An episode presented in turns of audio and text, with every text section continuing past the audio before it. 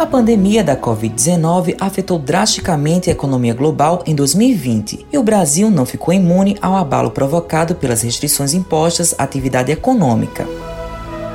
Laércio Cerqueira é doutor em Economia e professor do Departamento de Economia da Universidade Federal da Paraíba e pontua os efeitos da pandemia todos os setores da economia foram atingidos, todos. Mas aqui na Paraíba se destaca um segmento específico que é um dos carros-chefe da nossa economia, que é o comércio. Houve perda de faturamento, houve maior endividamento e exatamente por isso ficou insustentável a manutenção dessas atividades econômicas. E aí os números percebidos são de desemprego elevado para a Paraíba no momento. É um cenário de perdas, de fato, pelos efeitos da doença. E aí há o que nós chamamos de queda esperada para para o PIB, o Produto Interno Bruto, que estima-se seja em torno de 2,5% a 3% aqui na Paraíba, do que era projetada antes de ser constatada toda a gravidade da doença em torno de um ano atrás.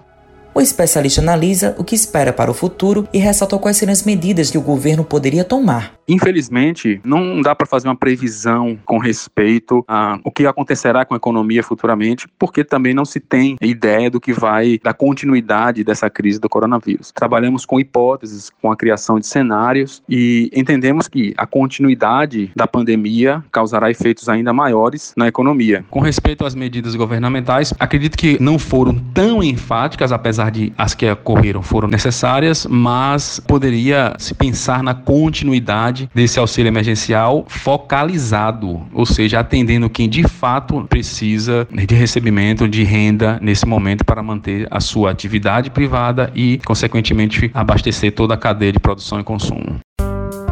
Uma das classes que sofreram grandes impactos em seus orçamentos foi o setor artístico e do entretenimento. A cantora paraibana Natália Bellar fala quais foram as consequências com o coronavírus. Esse período de pandemia foi realmente desafiador e particularmente para mim, que lancei meu primeiro álbum de carreira, o Catavento, em janeiro de 2020, foi bem difícil porque nós estávamos já planejando a circulação desse trabalho, né? organizando ali, estruturando, fazer viagens, levar o disco para outras cidades, para outros estados. Mas eu, eu também compreendo que o momento pedia uma certa introspecção e eu acho que dentro do possível nós conseguimos fazer com que o Catavento chegasse a um, um bom número de pessoas através dos caminhos virtuais. Né? A gente conseguiu fazer muitas lives importantes como Casa Natura, como Sesc Ceará, como Sesc Rio de Janeiro. Então o saldo de certa forma foi positivo.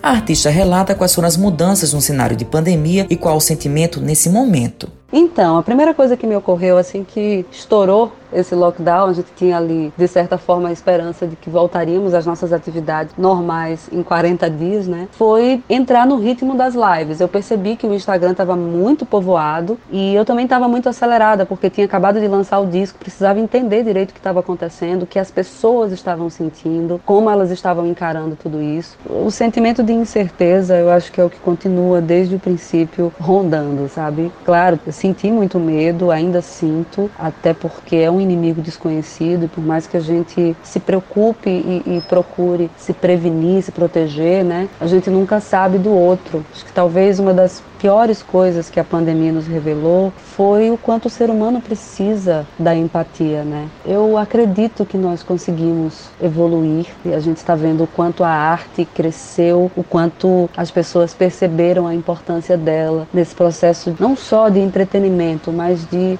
de cura mesmo. O coronavírus trouxe mudanças significativas no mundo do trabalho, antecipando tendências que vinham sendo gradativamente implantadas, como home office e a seleção de profissionais de forma totalmente online, além das pessoas montarem seus próprios negócios, como foi o caso de Janaína Carneiro, de 31 anos. Durante a pandemia, o meu contrato foi suspenso e eu passei dois meses em casa. Nesses dois meses, minha distração era ir para a cozinha, fazer doce, bolo, salgado, o que fosse de cozinha eu estava lá fazendo, inventando. E no dia 13 de julho de 2020, eu fiz meus primeiros bolos para vender. Para mim, o meu maior desafio foi o medo, que era o que me impedia de prosseguir, de ir em busca dos meus sonhos. Eu sempre tive um pensamento que eu não ia trabalhar para mim, porque eu não tinha a ousadia de chegar, sair da empresa que eu estava que eu tinha um salário fixo e ser autônoma. Lógico, antes de começar a vender, eu comprei dois cursos na área de confeitaria e no primeiro dia já vendi 13 bolos. Com os trabalhos técnicos de João Lira, produção de Tamires Máximo, gerente de jornalismo Marcos Tomás, Matheus Silomar para a Rádio Tabajara, uma emissora da EPC, empresa paraibana de comunicação.